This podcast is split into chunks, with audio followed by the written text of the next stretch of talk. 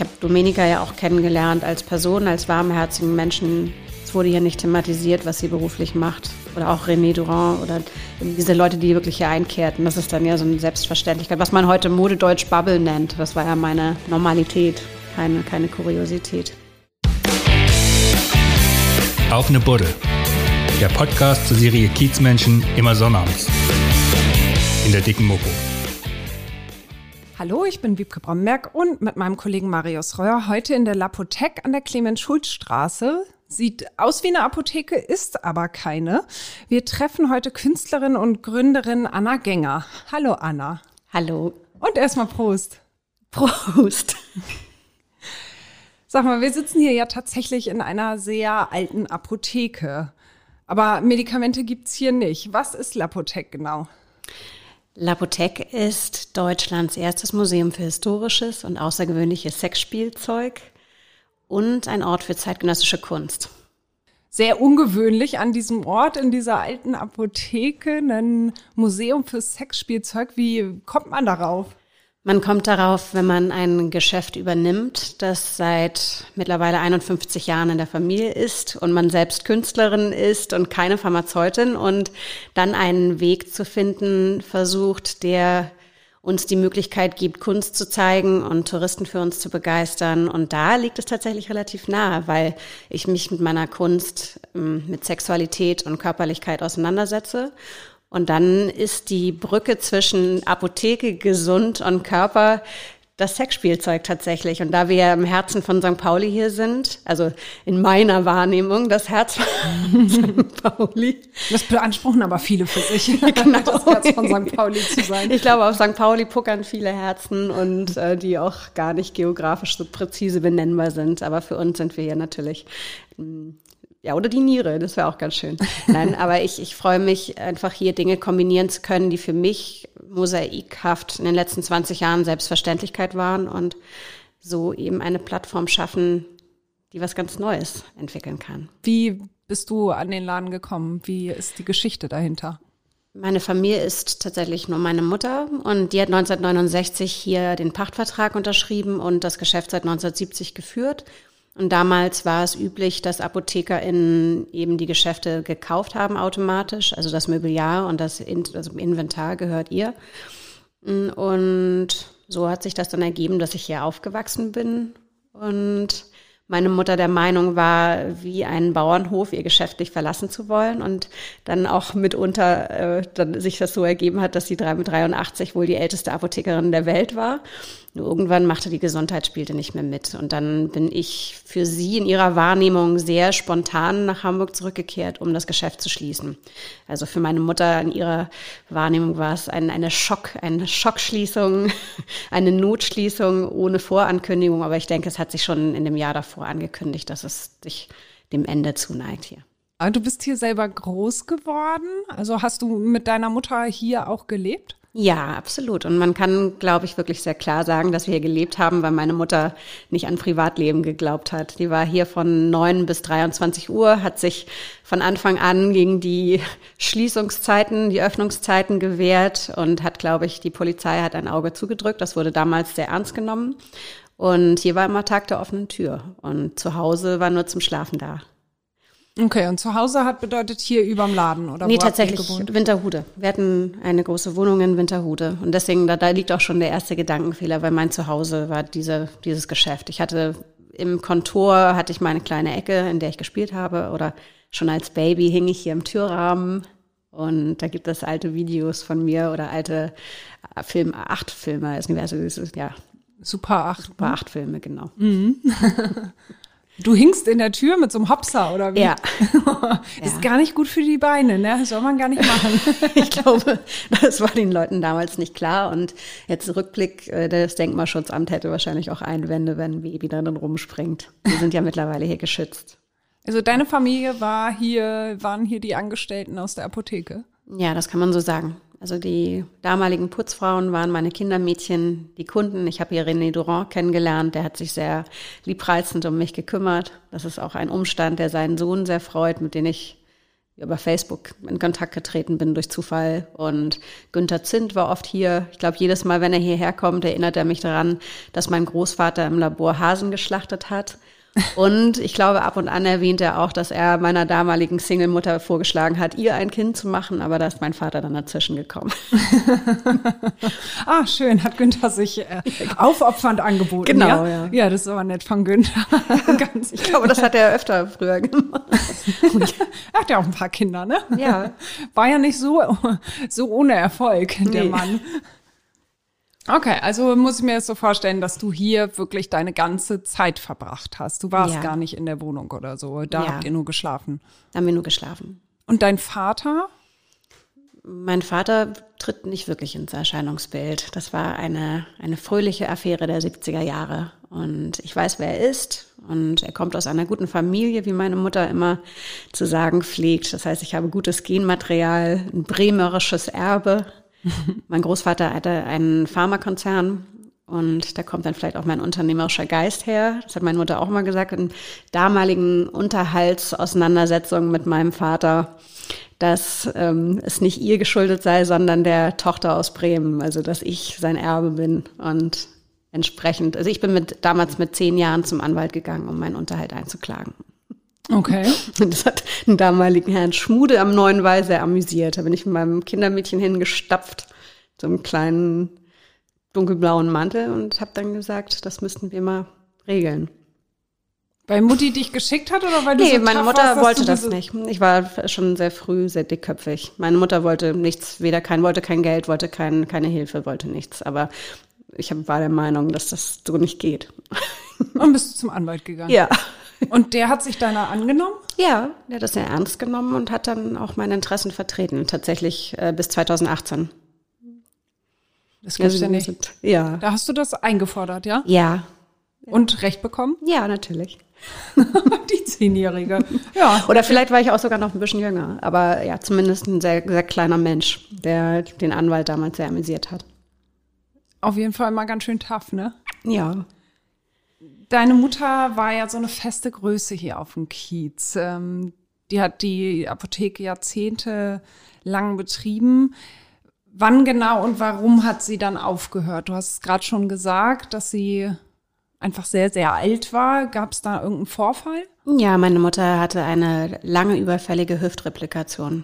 Nennt man das so? Nee, Replazierung, nicht Replikation. Nee, Replatri No Replication. Ja, ich denke immer noch ein bisschen Englisch tatsächlich, deswegen rutsche ich manchmal in merkwürdige Formulierungen.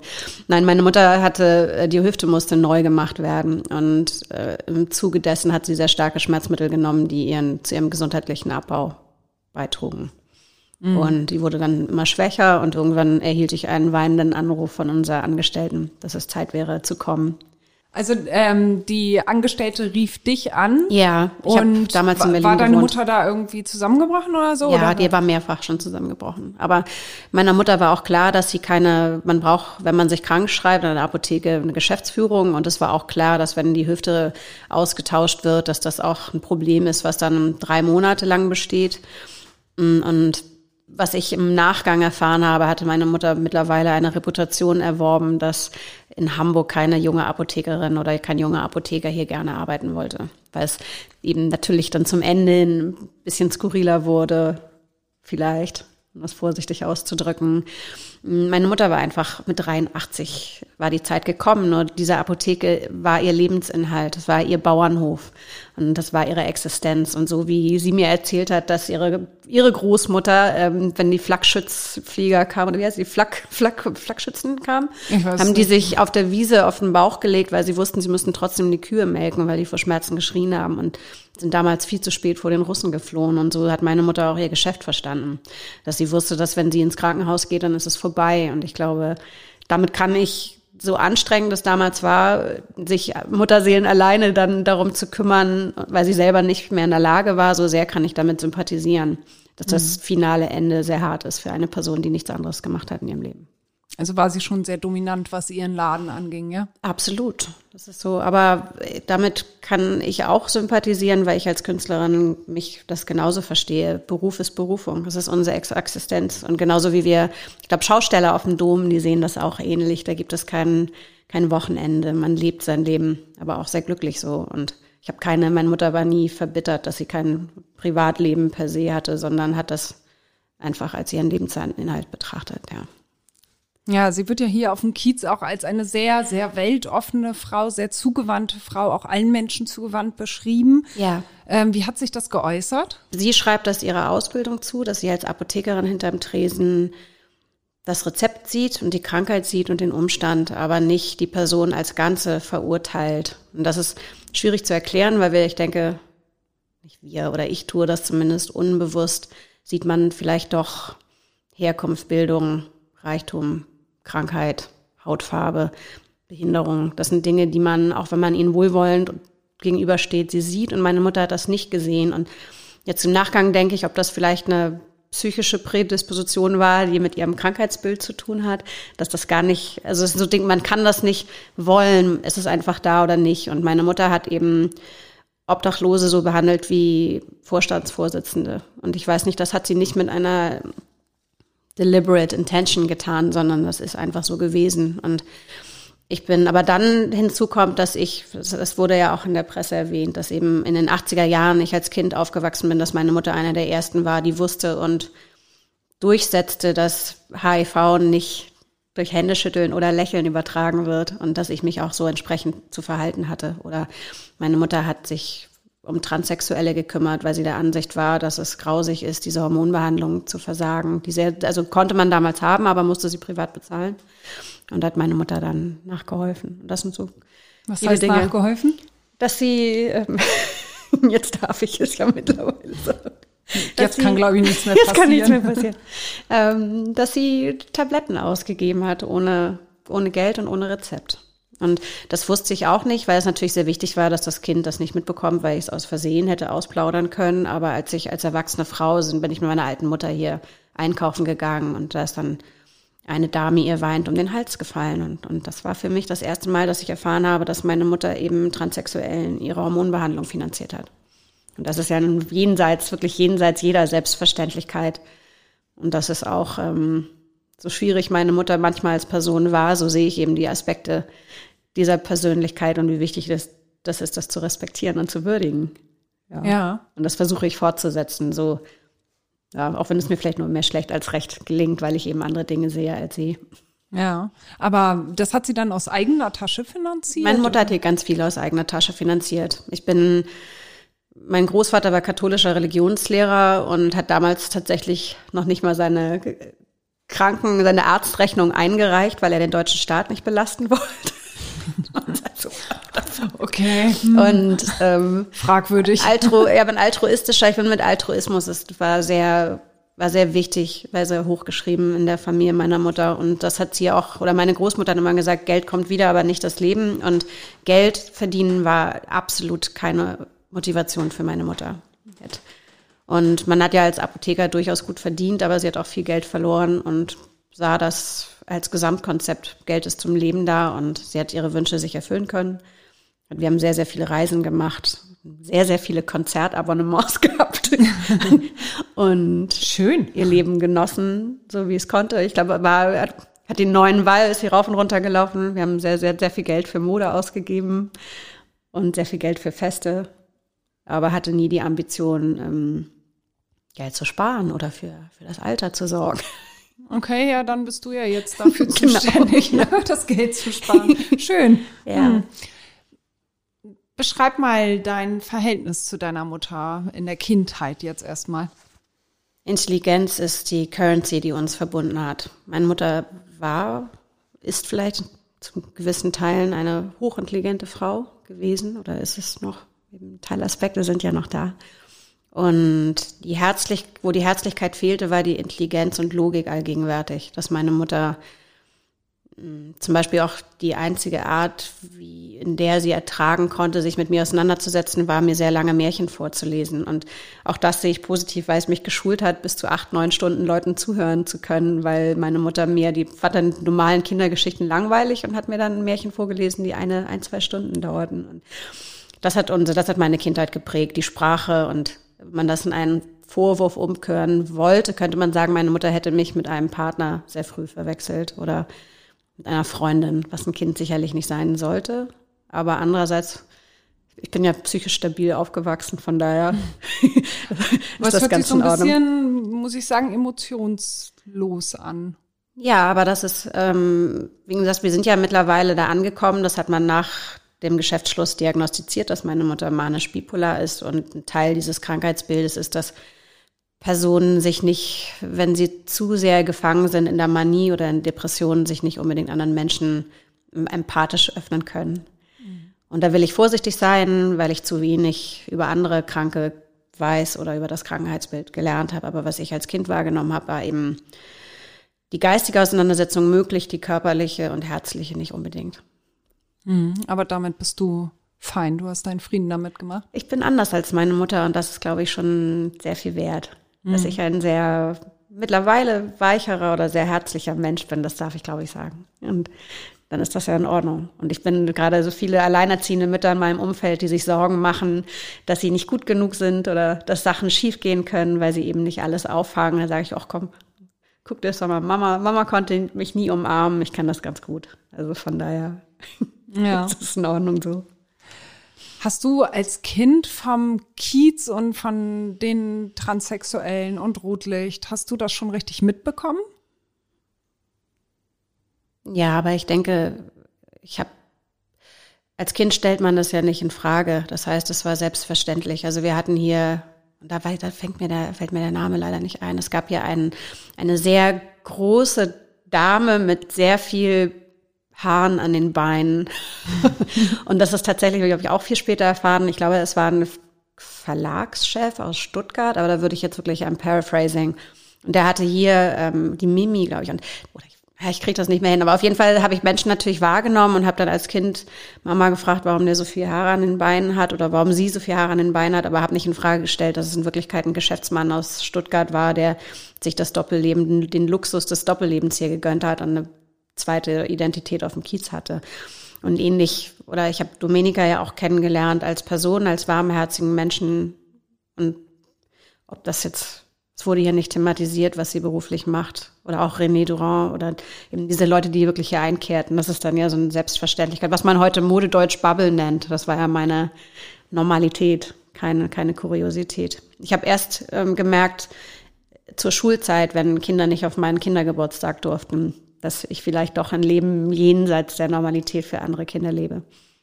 Okay, die durften nicht kommen, weil ihr hier auf dem Kiez seid, oder wie? Ja, meine Mutter hat mich in die katholische Grundschule geschickt, Hochallee, und dann bin ich auf dem, in der Sophie Barat gelandet, äh, gegen den Wunsch meiner Mutter. Die wollte mich im Johanneum haben. Und da sind natürlich Kinder aus anderen, wo ich weiß gar nicht, ob es andere Kreise sind, aber Kinder vielleicht aus konservativerem Kontext oder auch das. Ich habe meine Mutter ja nie als nicht konservativ wahrgenommen. Also ich selbst verstehe mich als konservative Person. Das muss man ja, ist ja immer alles so aus dem eigenen Spektrum heraus operierend. Und da waren aber eben Kinder, die nicht unbedingt hierher durften. Was aber auch, dann, dann will ich auch sagen, auch vielleicht zu Recht rückblickend. Meine Naja. Mutter wehrt sich bis heute, dass es ein gefährliches Viertel war, aber wir hatten manchmal einmal die Woche einen Überfall hier. Ja, im Laden? Ja, teilweise auch bewaffnete Überfälle, ja. Da warst du bei? Der lustigste war ein bewaffneter Überfall, wo ich in den hinteren Räumen hatte ich damals, hat meine Mutter mir auf dem Schrank hatte ich mein kleines Kämmerchen. Wir hatten riesengroße Schränke hier, auf die ich damals ein, eine Gartenliege gestellt hatte und irgendwann kam dann meine Mutter auf die Idee, dass aus behördlichen Gründen es clever wäre, da vom Tischler eine Mauer, also eine Tür und einen Schrank, also eine Wand rumbauen zu lassen. Hatte ich so mein kleines Vogelnest hier auf dem Schrank hinten und dort habe ich gelesen und äh, über Walkman Musik gehört und dann erst gemerkt, als hier ein Polizeigroßeinsatz war, dass jemand vorne mit einer gezogenen Waffe Tabletten oder Drogen haben wollte. Und meine Mutter, das ist eben auch, wo man jetzt rückblickend sagen kann, vielleicht war es diese Gesundheit oder krankheitliche Prädisposition. Sie, sie hatte keine Angst. Meine Mutter kennt keine Angst. Und hat dann mit dem diskutiert, während alle anderen, die Angestellten schon mit den Händen über dem Kopf und dem Gesicht auf dem Boden lagen. Und hat mit dem diskutiert. Und der Notalarmknopf hat funktioniert, aber die Polizei hat dann auch angerufen und gefragt, ob es ein Fehler im Fehlalarm sei. Das ist so eine der lustigsten Kiezgeschichten. Der hat dann, der war so zugedröhnt, dass mein, unser Angestellter auch ans Telefon gehen konnte. Und dann hat meine Mutter weiter mit dem diskutiert und dann klingelte zehn Minuten später wohl nochmal das Telefon und die Polizei hat damals gefragt, ob er denn noch da sei.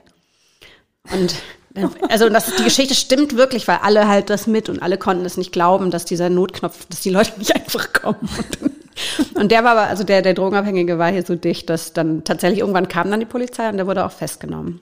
Aber dann hat er hier Ewigkeiten mit deiner Mutter diskutiert. ja, und das Amüsante war eben, dass meine Mutter dann auch ganz störrisch gesagt hat oder auch zur Verteidigung, ob der Angestellten, die natürlich alle Todesangst hatten, dass sie keine Lust auf den Papierkrieg, auf den Papierkram hatte, dass denen sie dann die Formulare, die sie ausfallen, ausfüllen müsste, wenn sie eben Polamidon an einen Drogenabhängigen rausgibt. Ohne ohne Zertifikat und Rezept. Und naja, und sowas passiert hier öfter. Was auch oft passiert ist, dass hier natürlich Leute reinkamen. Und man muss dazu ja auch sagen, das sind desperate Menschen, die keine andere Auswahl sehen. Und die Apotheke wird natürlich als wohlhabende Instanz, als Ort mit Geld und Macht wahrgenommen von diesen Leuten. Dass meine Mutter dann aber in, rein in die Kasse gegriffen hat und denen dann sind sie mit 50 D-Mark zufrieden. Das war ja damals, als ich klein war noch, die deutsche Mark. Und dann haben die gesagt, ja, okay, und sind dann gegangen. Und meine Mutter hatte teilweise natürlich 2000 D-Mark in der Kasse, ne? Aber da merkte man, dass es nur aus, gar nicht aus so einer gierig, sondern wirklich aus der, aus der Not. Und das hat meine Mutter dann so lachend irgendwie weggesteckt. Oh, Hut ab. Ja.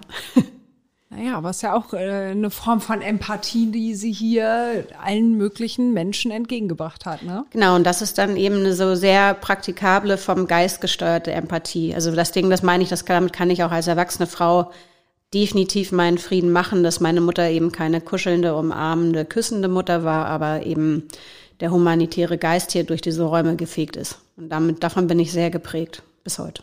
Mhm. Wann bist du dann hier weggegangen vom Kiez? Mit 19 habe ich Deutschland verlassen, oder 20, um fair zu sein, im Januar. Ich bin im Januar Geburtstag. Ich habe nach meinem Abitur hier eine Schneiderlehre angefangen, weil schon zu Schulzeiten klar war, dass ich unbedingt etwas Kreatives machen muss. Und damals war das naheliegende Modedesign und dann war das naheliegende für meine Mutter, mich natürlich, solange es geht, in Hamburg zu halten. Und ich bin dann aber sehr krank geworden, weil mein Ausbilder ganz schwerer Alkoholiker war und das für ein junges Mädchen nicht die beste Arbeitssituation war. Und bin dann mit Gehörsturz und Tinnitus im Krankenhaus gelegen und habe dann äh, mir die beste Modeschule der Welt rausgesucht und das war damals Central St. Martins in London. Da bin ich dann 20 hin mit 20 Jahren hingezogen, im Schiff damals noch. und habe da dann eben mein Studium begonnen, habe aber da sehr schnell zu sagen bekommen, dass mir die Kunst besser lege und habe mich dann statt auf Modedesign auf Kunst konzentriert. Und auch fertig gemacht da das Studium? Ja, ich bin, naja, da gibt es vielleicht, ja, Jahrgangsbild, man hat keine Noten bekommen, aber ich habe sehr gut am Royal College of Art mit Master in Painting meinen Abschluss gemacht, siebeneinhalb Jahre später. Siebeneinhalb Jahre, ist das sehr normal? lange studiert. Ja, es ist normal, wenn man ein Vorstudium macht, was absolut gang und gäbe ist in Großbritannien. Und dann habe ich an der ältesten Universität äh, studiert, die den Bachelor auf vier Jahre hinauszieht, weil sie großen Schwerpunkt auf die Theorie legen. Das ist auch untypisch, sonst sind Bachelor ja drei Jahre. Und dann war es, ja, das, das war aber ganz witzig, war natürlich damals auch cheeky. Ähm, Royal College of Art bewerben sich sehr viele Menschen, zwei Prozent werden im Schnitt angenommen. Ich bin halt reingekommen und der Grund, warum ich dann drin war, ich gesagt, ja, weil es ähm, ist cheaper than Council Tax, dass die Sozialabgabesteuer wäre mehr gewesen als mein vom deutschen Staat gefördertes Studium in Großbritannien. Aber natürlich ist es für jeden Künstler, jede Künstlerin damals ein absoluter Holy Grail gewesen, am Royal College zu studieren. Und so bin ich dann zu meinen siebeneinhalb Jahren gekommen, war aber auch schon nach dem Hauptstudium von einer deutschen Galerie vertreten. Also ziemlich erfolgreich. Zu dem Zeitpunkt ja. Ja, und wie ging es dann für dich weiter? Sieben Jahre steil bergauf und dann schloss meine damalige Galerie und ich habe sehr früh oder ganz von Anfang an einen sehr stringenten Vertrag mit diesen Leuten abgeschlossen und habe versäumt, im jugendlichen Leichtsinn ein Netzwerk aufzubauen. Und dann hat meine damalige Galeristin, die mich sehr, sehr gut vertreten hat, und das ist, das habe ich als junge Künstlerin gar nicht so würdigen können, denke ich. Die hat Kinder bekommen und wollte sich dann zurückziehen aus dem freien Markt und hat sich auf Universität verlegt und die entschieden sich dann damals die Galerie zu schließen und dann hat sich zu meiner großen Überraschung hat sich dann haben nicht keine anderen Galerien so schnell an die Tür geklopft und ich habe mich damals im selben Jahr in einen Musical-Produzenten verliebt und dachte, ach, dann mache ich halt Kostüme. Und habe da dann aber auch unterschätzt, wie ablehnend die konservative deutsche Sammlerschaft darauf reagiert, wenn man eben doch cross-genre arbeitet. Was jetzt, jetzt gefallen sich auch gerade seit Corona, ich bin ja auch bei Clubhouse und gefallen sich viele eben in, in Talks, wie, wie cross-reference, also wie, wie multimedial wir in der deutschen Kunstszene unterwegs sein. Und das, das stimmt nicht. Nee. Das, also nee, ich, von mir wurde damals erwartet, dass ich male, dass ich gut male und dass ich viel und oft male und produziere und funktioniere, was auch gut ist. Aber in dem Moment, in dem ich angefangen habe, Kostüme zu machen, mit Fotografie zu experimentieren, das hat damals meiner Karriere sehr geschadet. Okay, und da warst du wo genau? Warst du dann noch in London oder? Ich habe dann in Berlin gelebt und dann schloss die Galerie, dann hat das alles nicht funktioniert. Ich war verliebt, bin aufgebrochen in die weite Welt und mit meinem damaligen Freund auf Tournee gegangen. Für Österreich, Frankreich, Deutschland, Schottland. Ich hatte dann auch eine eigene Show in Schottland, das lief sehr gut. Ja. Eine eigene Show? Also ich habe als das? Kostümdesignerin eine Show mhm. ausgestattet. Und mhm. das, das hat dann relativ schnell geklappt, dass ich da dann auch Fuß fasse. Aber das war natürlich dann fern von Deutschland und fern der Malerei und fern des klassischen Atelierbetriebs. Aber rückblickend bereue ich nicht eine Sekunde. Ich habe die Welt kennengelernt und gelernt, auf Eischollen zu tanzen, was jetzt, glaube ich, eine ganz gute Fähigkeit ist. Ja. mit Corona. Ja, mit Sicherheit. ja, das wird dir jetzt zugutekommen. Ja. Und dann zurück nach Hamburg oder wo bist du dann hin? Nein, dann nach der Verliebtheit. Nach ist aus der, der Verliebtheit dann mehr geworden oder war es nur eine Verliebtheit? Wir sind bis heute gute Freunde, aber mein damaliger Partner hat die Treue sehr frei interpretiert und deswegen hat das nicht so gut funktioniert auf lange Sicht. Aber ich glaube, jeder, der in der Musical, in der Showbranche ist, jede, jedes gebrochene Herz kennt das, dass Fernbeziehungen dann doch na, wie gesagt, muss man, wer hat die, die Treue sehr frei interpretiert. Was, das war jetzt ich, nicht so deins. Nee, das war, vielleicht jetzt als 43-jährige Frau sehe ich da, würde ich da vielleicht humaner drauf blicken, aber damals konnte ich damit nicht so gut leben. Und dann habe ich mich doch wieder für Deutschland entschieden, habe dann aber andere Engagements angenommen. Und da, da bewegen wir so uns jetzt in 2015, 2016. Dann habe ich 2017 ähm, als, und das ist tatsächlich, das, das sehe ich mittlerweile, dass das mich wirklich vorbereitet hat auf die, diese große Aufgabe, sich um die Apotheke zu kümmern. Ich habe als Kostümchefin für ein großes Arena-Projekt gearbeitet und die dann Insolvenzverschleppung begangen haben und die mir sehr viel Geld schulden. und das da kommt da ja noch mal was in die Kasse. Nee, ich glaube nicht. Aber da muss man auch sagen, dass das ich auch die, wenn man jetzt natürlich hier auch in die Bredouille gerät, dann sagt der eine und andere, ja, du musst dich auch in, in den Kopf und das Herz einer Gläub eines Gläubigers, einer Gläubigerin versetzen können und sagst, doch, doch, das kann ich mir. Werden 58.000 Euro geschuldet, von denen ich, glaube ich, nie auch nur einen Euro sehen werde. Mhm. Hm, vermutlich nicht, aber vielleicht, vielleicht bringt Hoffen ja noch was. nee. nee. Und wie war das dann für dich, als du diesen Anruf von der Mitarbeiterin bekommen hast? War das ein Schock oder war für dich klar, okay, ich muss zurück nach Hamburg? Das war klar, aber auch kein Schock. Ich habe das, ich nehme Dinge, ich verschwende keine Zeit mit Angst und lange überlegen. Das war dann naheliegend. Ich habe, was man dazu sagen muss, ich habe, glaube ich, in dem, das war im September, habe ich noch nicht realisiert, dass es so endgültig sein würde. Ich habe dann, ich habe dann hatte gerade wieder in Berlin Fuß gefasst, gerade ein ganz tolles Atelier angemietet, gerade eine Wohnung übernommen und war gerade absolut felsenfest davon überzeugt, dass ich in Berlin eben vielleicht an alte Kunsterfolge anknüpfen kann und sah mich überhaupt nicht in Hamburg und dachte, ach, ich räume jetzt mal flott, flott das Geschäft auf. Mutti wird sich bestimmt wieder berappeln, ist dann rüstige Rentnerin und ich kann nach Berlin zurückkehren im November. Ich muss immer noch lachen, dass ich dachte, dass ich würde innerhalb von zwei Monaten wieder nach Berlin zurückkehren. Da war nix, nee. Nee, das war nix. Wir haben am 7. September tatsächlich war der letzte Arbeitstag. Also ich, es kann sogar sein, dass es Ende August bin ich vielleicht nach Hamburg gekommen, weil meine Mutter dann noch davon sprach, bis Februar durchzuhalten. Dann wurde aus Februar Januar, aus Januar November und dann war am 6. September, als sie hier dann umgekippt ist, war klar, Wumms, die Wumms, jetzt müssen wir äh, ganz schnell eine Lösung finden. Und das war die Notschließung von jetzt auf gleich, 7. Und dann hatte ich verhandelt oder das Geschäft auch verkauft, das Mobiliar an Leute verkauft, die in der Speicherstadt ein Café aufmachen wollten. Und dann hat aber Günther Zind das da kommt schon wieder der offenes Geheimnis. Ja, der ich hat ich bin tatsächlich mir ja ganz, nicht ganz so sicher mit deinem Vater da mit Bremen und so, ne? Muss ich ja mal nee, sagen. Ich muss sagen, dass ich meinem Vater wie, äh, das ist auch eine lustige Geschichte, weil er die Vaterschaft abstreiten wollte und meiner Mutter Promiskuität unterstellt hat. Und das natürlich dann vor Gericht, vor das Familiengericht ging und der damalige Familienrichter gesagt hat, blamieren Sie sich nicht. ersparen Sie uns die Arbeit. Ich sah mit drei Wochen, ich war die Tochter, die Boris Becker Tochter, war ich mit drei Wochen schon. Man oh. konnte sehr, sehr, sehr, bis heute kann man sehr gut sehen, dass ich die Tochter meines Vaters und die Enkelin meines Großvaters bin. Okay. Ja. Und was hat Günther jetzt wieder damit nee, zu tun? Günther hat ähm, diese Apotheke beim Denkmalschutzamt angezeigt, dass sie geschützt werden sollte und hat dafür gesorgt, dass wir nicht ausbauen dürfen, was ich ihm vielleicht drei Sekunden übel genommen habe, aber mittlerweile sehr dankbar bin, weil ich dieses Projekt für ein Geschenk halte. Okay, eigentlich hat er dich dazu gezwungen, ein bisschen, ja. weiterzumachen. Ein bisschen, ja. Wusstest du, dass er das anmeldet oder hat er das einfach eigenständig das gemacht? Hat, hat, hat sich jemand im Nachgang verplappert. okay, du hattest das gar nicht mitgekriegt. Nee, das, das kriegt man ja auch nicht. Man, man kriegt dann, ich glaube, ich habe einen Brief der Behörde bekommen und dann gab es hier einen Vororttermin und dann, und das, das, das amüsiert mich auch, weil es per Definition, es ist eine Enteignung.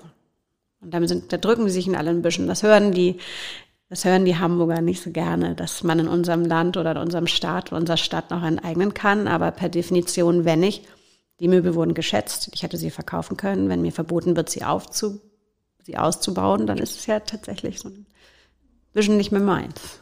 Also es ist schwierig. Es ist so, da kann man sich jetzt ja. drüber streiten, aber meine damalige Anwältin hatte auch gesagt, dagegen vorzugehen wäre Zeitverschwendung. Entweder du lässt es zurück wie eine alte Ikea-Küche und das kam für mich nicht in Frage aus Respekt meiner Mutter gegenüber. Und oder du überlegst dir ein gangbares Projekt. Und daraus ist dann ja, um die Eingangsfrage zu beantworten, der Unique Selling Point des Museums für Sexspielzeug geworden. Mhm. Also stand nie für dich zur Debatte, dass das hier einfach alles wegkommt und du Absolut gehst zurück nach Berlin? Nein. Und das war dann natürlich auch klar, dass, dass die gesundheitliche Disposition meiner Mutter so instabil war und blieb, dass ich auch nicht hätte wieder weggehen können. Und dann dachte ich so, might as well, ne? Wenn ich mich um Mutti kümmere, dann kann ich mich auch um die Apotheke kümmern und hier etwas Einzigartiges aufbauen. Also das war mir von Anfang an klar, weil ich natürlich immer wieder diese dusselige Frage bekomme, warum ich das nicht als Apotheke weitergeführt habe und nicht, vielleicht nicht allen Deutschen erschließt sich, dass auch Apotheken ein Pharmaziestudium voraussetzen und dass nicht jeder Hiopai jetzt mal eben eine Apotheke machen kann. Aber grundsätzlich stand für mich, das war nie, das war kein Fragezeichen, das war klar. Ja.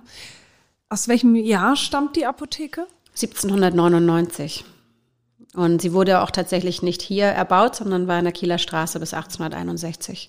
Und das, deswegen unterlagen wir dem Irrglauben, dass es möglich wäre, sie auszubauen, weil es eigentlich bewegliches Mobiliar ist. Aber ist aber nicht möglich. Es ist möglich, aber der Bestandsschutz erfolgt, weil es die einzige Apotheke ist, die durchgehend seit 1861 als solche geführt wurde oder geführt worden ist und man deshalb glaubt, das erhalten zu müssen. Das ist eben, ja, ob und wie man das das Gesetz oder die Absicht dann auslegt, ist dann, ist dann frei der Interpretation, aber ja, das ist, es ist, wie es ist. Man muss einmal sagen, es ist im Hintergrund immer so ein wie so ein Schnarchen zu hören, dass das dein Hund ist. Das, das ist nicht niemand von Das ist nicht der Tontechniker. Nein. Jetzt reicht sich mal zusammen. schläft, schläft sie? Den Schlaf der Gerechten, ja. ja, sehr schön. Und Schnarchenrunde, ja.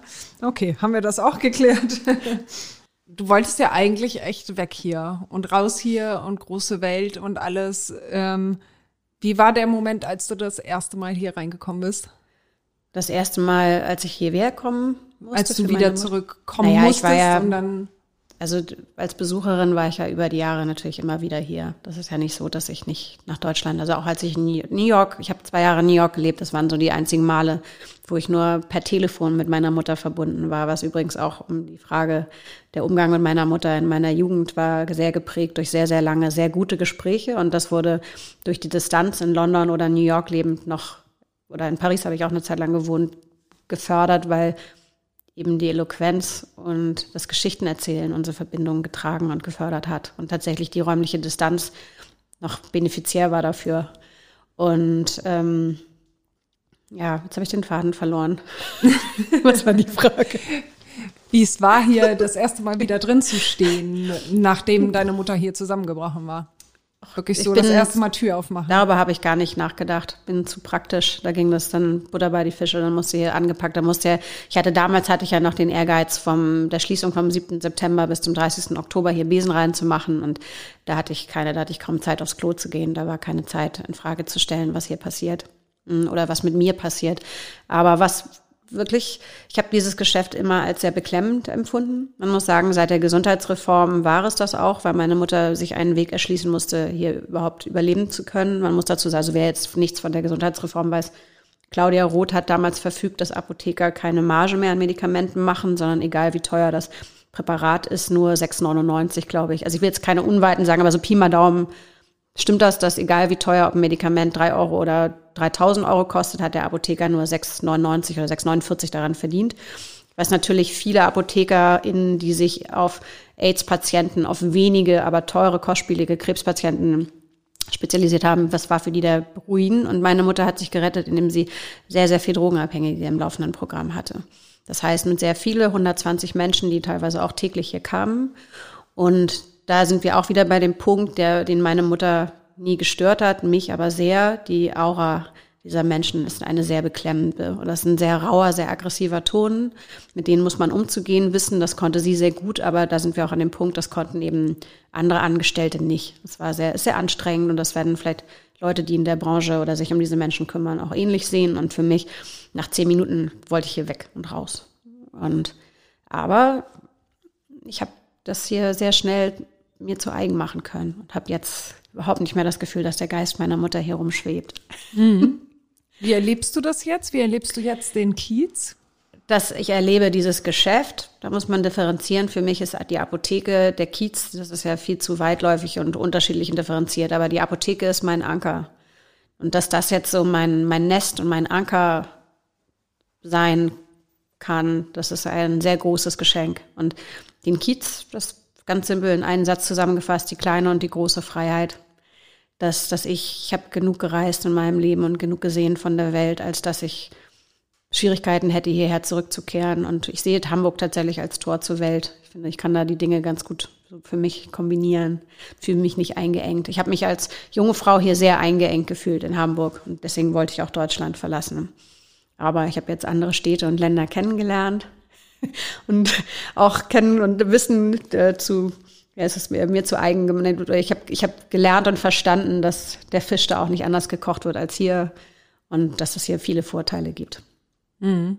Also die Freiheit draußen gar nicht so groß ist, wie man gedacht hat, dass sie es ist. Nee, die Freiheit ist in unseren Köpfen. Und das habe ich. Ich habe ja, wie gesagt, zwei Jahre in New York gelebt und bis heute, ich war da damals sehr unglücklich, weil ich eine sehr unglückliche Liebe da hatte. Und ähm, letztendlich ist jeder, der sich ambitioniert mit seinem Beruf auseinandersetzt, kann auch nicht ständig aufs Empire State Building rennen, wo das kann jetzt sowieso auch keiner mehr so richtig. Naja, nee, die Twin Towers, genau, das war, das war ähm, ja, dass man, wenn man als Touristin natürlich oder wenn man als Tourist sich New York erschließt, ist ja nochmal ein bisschen was anderes, aber da zu leben, das, das habe ich eigentlich als viel beklemmender empfunden. Und deswegen ist für mich die Freiheit ist nicht mehr definiert durch auf der irgendeiner Pyramide sitzen oder durch irgendein Tal laufen. Und das habe ich alles gemacht und getan. Und deswegen ist jetzt meine große Chance hier, die Freiheit in die Räumlichkeiten zu holen.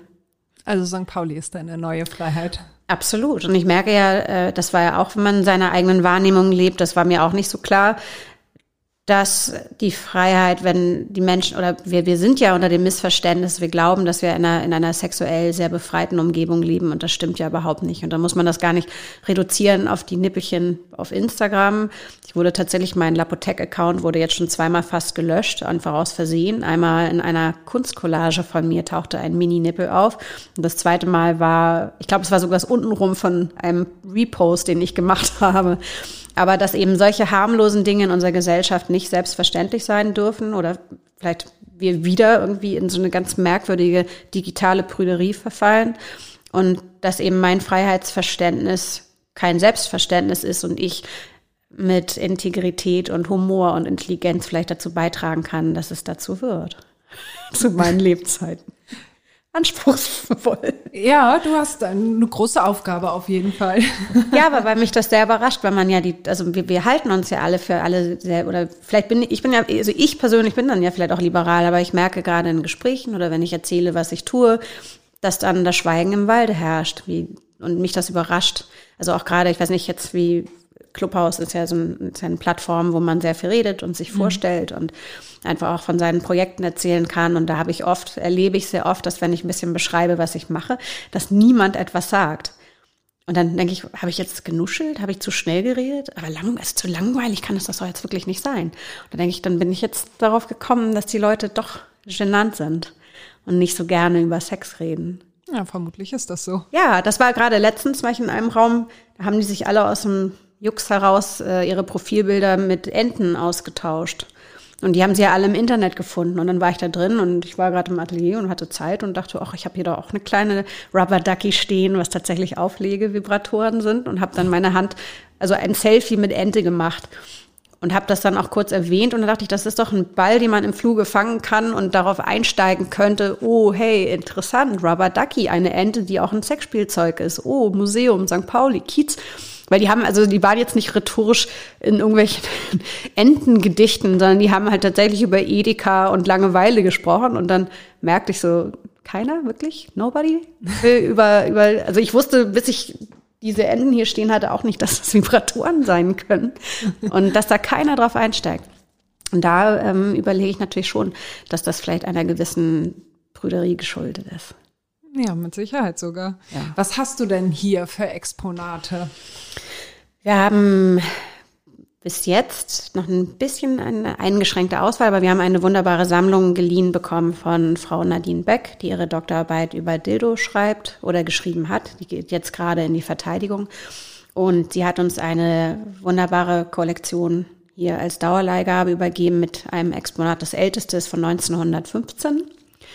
Und ja, und sonst gehen wir natürlich durch die Geschichte durch. Also der Schwerpunkt ist für meinen Geschmack ein bisschen zu sehr auf Ostdeutschland. Aber mir ist sehr wichtig, dass wir je länger wir hier sammeln und hier arbeiten, möglichst international, möglichst gar nicht jetzt nur historische Sachen haben, sondern außergewöhnliche Sachen. Ich habe das große Geschenk oder die große Ehre gehabt, dass eine japanische Kommilitonin von mir hat in, in Tokio hat recherchiert und hat mir ganz toll zwei Naturprodukte geschickt. Die sind, ähm, das sind Dildos und Penisringe und auch Überstülp ähm, ich weiß gar nicht, was das, was das offizielle Wort dafür wäre, aber es ist auf jeden Fall es ist ein, es ist ein Überstülpmaterial. Nein, aus, aus einem, einer Naturwurzel und die wird geflochten und die kann man mit weißem oder mit, genau, mit heißem oder kaltem Wasser weich machen.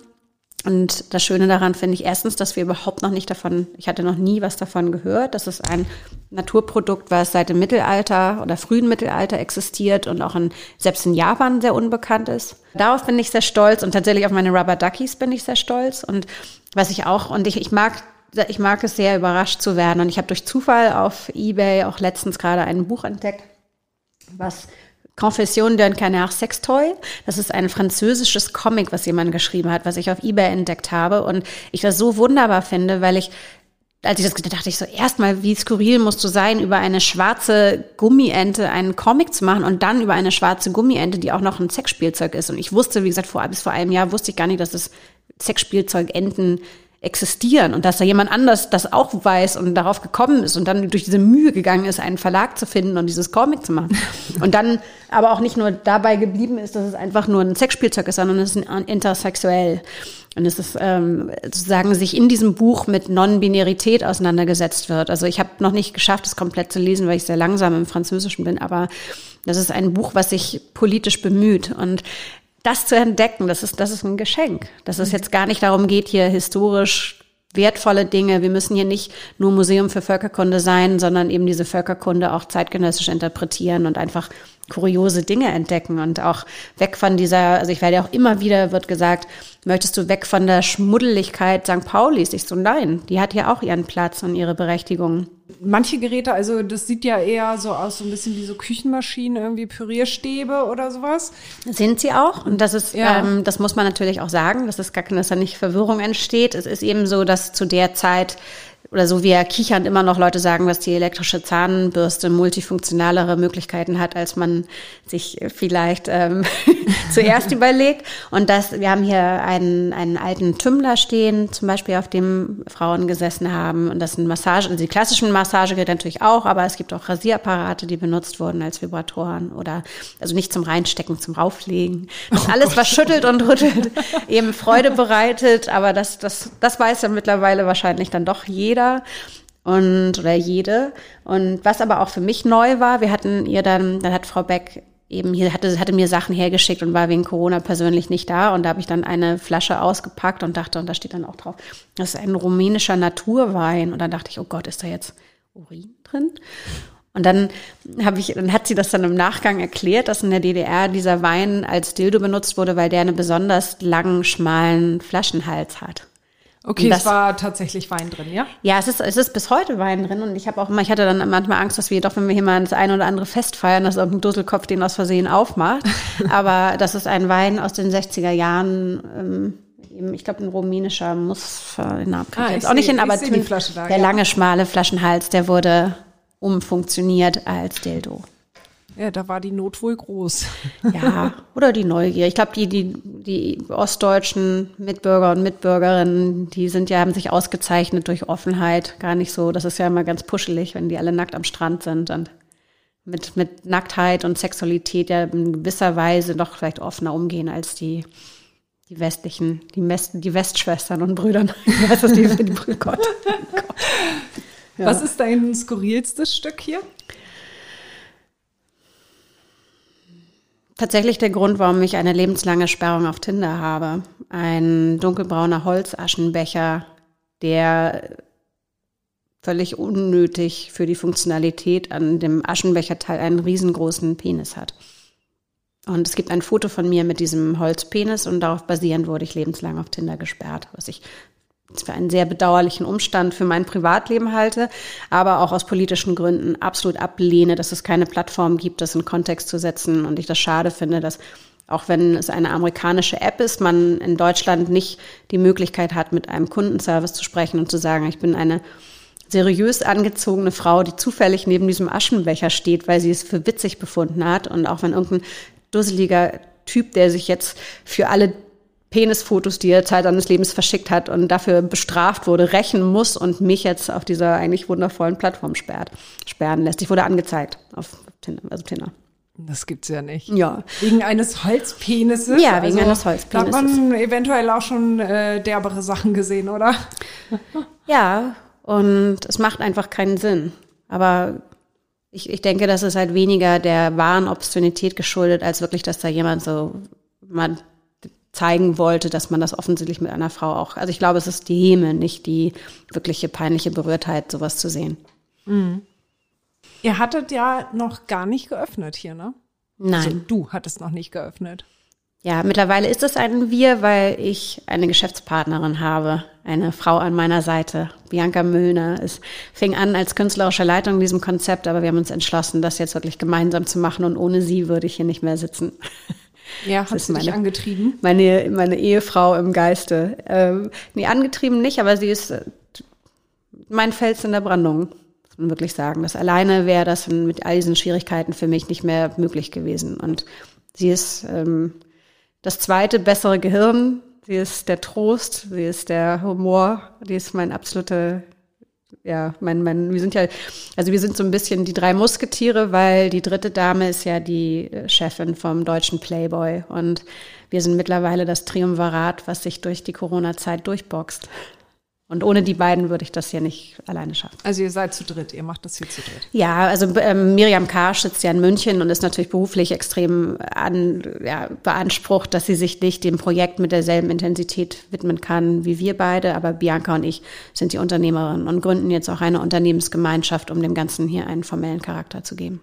Was meinst du mit Schwierigkeiten, dass sie dich durch viele Schwierigkeiten getragen hat? Naja, eben der Corona Umstand. Die Corona-Krise ist ja für jede Unternehmerin schwierig und natürlich für Unternehmen, die sich in welcher Form auch immer in der Eventbranche bewegen, genickbrechend. Und die Tatsache, dass wir uns nicht für Publikum. Ich meine, wir sind abhängig von Touristen, wir sind abhängig von Events, von Seminaren, von allen Dingen, die mit Menschen zu tun haben und die sind gerade nicht möglich und da nicht die Mut zu verlieren, die, die Hoffnung, genau die Hoffnung, den Mut zu verlieren, das wäre mir ohne den Zuspruch meiner Freundin und Geschäftspartnerin nicht möglich gewesen. Mhm. Du musst ja aber trotzdem hier Miete zahlen, ne? Ja. Wie schaffst du das? Indem ich Tag und Nacht arbeite. Ja. Du arbeitest als Künstlerin? Ja. Was machst du da? Ich mache Gemälde, Collagen und Skulpturen. Mhm. Und deine Kunstwerke, die läuft das dann über eine Galerie oder wie verkaufst du die? Das verkaufe ich äh, leider im Moment direkt. Also wenn es Galeristen und Galeristinnen in Deutschland gibt, die sich doch noch einer Frau über 40 annehmen wollen, das wurde mir auch schon gesagt, dass man das über 40 vergessen kann. Da muss man auch, das wurde mir bei einem Cocktailempfang mal so über den Tisch geworfen und musste versuchen, die Haltung zu bewahren. Hallo? Naja, es ist ja, aber es ist um fair zu sein, ist ja in jeder Branche, wächst jeden Tag, jedes Jahr wachsen genug nach, dass man seine Existenzberechtigung hart erkämpfen muss. Ich habe treue Sammler. Ich habe wirklich, ich habe viele treue Sammler und ich würde nicht behaupten können, dass ich mit Geld um mich werfe, aber es hat dazu beigetragen, hier überleben zu dürfen. Also du musst auch Tag und Nacht arbeiten, ja? An deinen Naja, ein bisschen Schlaf, also vier, fünf Stunden schlafe ich schon, aber es ist, also ich habe natürlich dann auch Jobs. Ich habe, äh, was man jetzt auch sagen kann, dass ich ein, ein, Unternehmen gründe gerade, aber das natürlich jetzt auch in der Vorbere- Vorbereitungsphase nicht unbedingt schon Geld abwirft. Aber mir zumindest, manchmal ist es ja auch so, dass die Angst und die damit verbundenen Gedanken uns so ausbremsen, dass wir nicht schnell und prompt genug agieren können. Und in dem Wissen, dass ich an der einen Seite meine Geschäftspartnerin habe, die jeden Tag mir an meiner Seite steht und an der anderen Seite dabei bin, eben ein Online-Unternehmen mit einem sehr, sehr erfolgreichen, sehr zuverlässigen, sehr konservativen, sehr schlauen und klugen Geschäftspartner zu gründen. Diese beiden Säulen in meinem Leben nehmen mir die Angst und lassen mich schneller agieren und dann vielleicht auch besser auf meine Kunst konzentrieren. Das ist ja aber schon, das hört sich nach sehr, sehr viel Arbeit an und äh, sehr viel Zeit, die du darauf verwenden musst. Du hast ja aber auch noch deine Mutter hier, ne? Ja. Ähm, kümmerst du dich um sie richtig? Pflegst du sie? Vermutlich nicht in ihrer Wahrnehmung. In deiner? Pflege und Kümmern, das klingt sehr mütterlich und sehr warmherzig und sehr wohlwollend und sehr kuschelig. Und ich sehe das eher als ein, ja, die harte Wahrheit, dass es meine Pflicht ist, als Tochter mich um meine Mutter zu kümmern. Aber natürlich Pflege, das klingt so nach gemeinsam an die Alster fahren und Kuchen backen und Ponys streicheln. Das ist es nicht. Aber ich, ich komme meiner Pflicht nach, mich um ihr Wohlbefinden, soweit es in meiner Macht steht, zu kümmern. Aber das ist natürlich für eine Frau, die Unabhängigkeit und Freiheit gewohnt war, ist das sicherlich nicht der Inbegriff dessen, was sie kennt. Also, aber was, was ich auch dazu sagen muss, was sehr positiv war, dass die Nachbarschaft, ich habe eine Zeit lang hatte ich sie in einer kleinen Wohnung in Rissen-Blankenese untergebracht, weil eben die große Wohnung in Winterhude nicht mehr haltbar war oder ich das organisatorisch gar nicht geschafft habe. Und da war sie sehr, sehr einsam und seitdem sie auf St. Pauli wohnt und vor den Einschränkungen ist sie wunderbar aufgenommen worden in Weinbars und in Cafés und dass sie dann wieder auf die Straße konnte. Und, und das ist vielleicht die Pflege, dass ich ihr ermögliche, in meiner Nähe zu wohnen. Ich habe zwei Therapiekatzen angeschafft, damit sie nicht so einsam ist. Und auch denkt, what? Therapiekatzen, wollte sie das? Nein, aber ich habe entschieden, dass das vielleicht ganz gut wäre. Türkische Angora-Katzen sind dafür bekannt, dass sie Menschen mit psychischen Problemen helfen, weil es sehr sanfte, sehr menschenorientierte Tiere sind. Und mittlerweile überlege ich, also bin ich zum Schluss gekommen, dass meine Therapiekatzen sind. Aber Kann sie die auch annehmen? Ja, nicht? kann sie annehmen, ja. Ja? Und das ist wichtig. Also ich tatsächlich, man denkt ja zuerst eine und ich habe dann gelernt, dass, dass die Tiere aber sehr unglücklich sind, wenn sie alleine sind. Deswegen habe ich zwei. Ja. Theodor und Lola. Und die zusammen mit Golda deutlich erfolgreicher auf Social Media sind als ich. Mit deinem Hund, ne? Also die drei, die waren beide, die haben jeder ihren eigenen Account. Wow. Uh, echtes Stars hier im Haus. Nee, mir wurde schon vor vielen Jahren ans Herz gelegt von einer Publizistin, dass es nicht in meinem beruflichen Interesse ist, mein, meine Künstlerin-Identität mit meiner Tierhorder-Leidenschaft zu vermischen. Ich hatte zwei Hunde, bevor jetzt meine Hündin ist letztes Jahr gestorben. Und natürlich ist man wie jede Tierliebhaberin hingerissen von seinen Tieren und möchte das dokumentarisch begleiten. Und dann ähm, konnte man beobachten, dass sich Menschen auf Facebook auch aus meinem Account gelöscht haben, weil sie diese ewigen Fotos nicht ertragen konnten. Und jetzt hat, haben alle meine Tiere, die beiden Katzen haben ihren eigenen Instagram-Account und die Hunde auch. Oder der Hund jetzt, die Hündin, die übrig geblieben ist. Das ist wie mit Leuten mit Kindern, die meinen, dass jeder sich die Kinderfotos angucken ja. müsste und sich dafür interessieren müsste. Und ja. die Hundeleidenschaft, das ist eine Subkultur, in der ich mich dann komplett unbefangen ausleben kann. Mhm. Ja, scheint ja eine sehr große Liebe zu sein. Ja. Lebst du mit deiner Mutter zusammen? Oder wohnt Sie wohnt in meiner Wohnung. Sie wohnt in dem Raum, der als Gäste oder vielleicht später als Kinderzimmer vorgesehen war. Da lebt sie. Ein kleines Zimmer.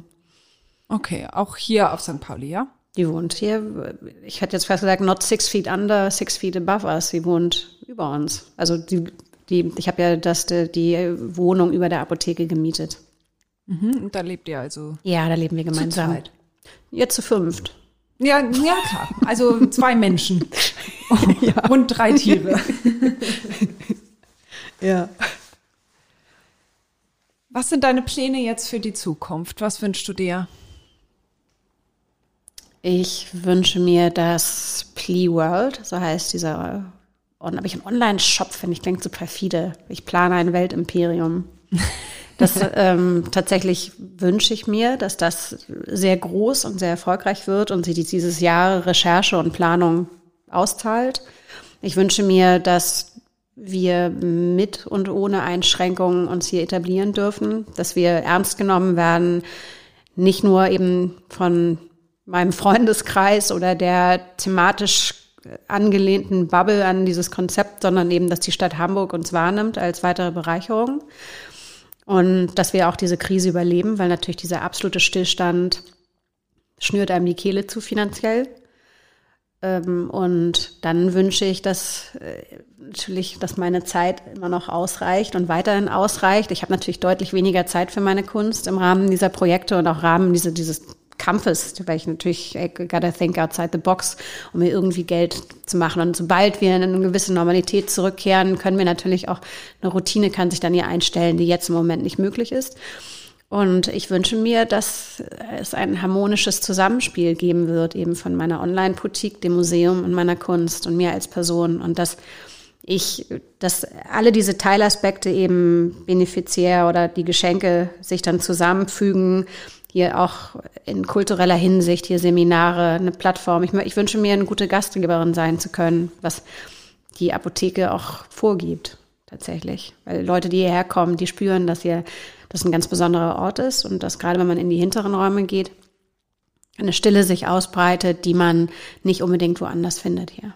Mhm. Ich. ich war natürlich nicht in jedem Keller und jedem Hinterzimmer aus St. Pauli, aber trotzdem die Rastlosigkeit der Stadt, die geht hier irgendwie verloren.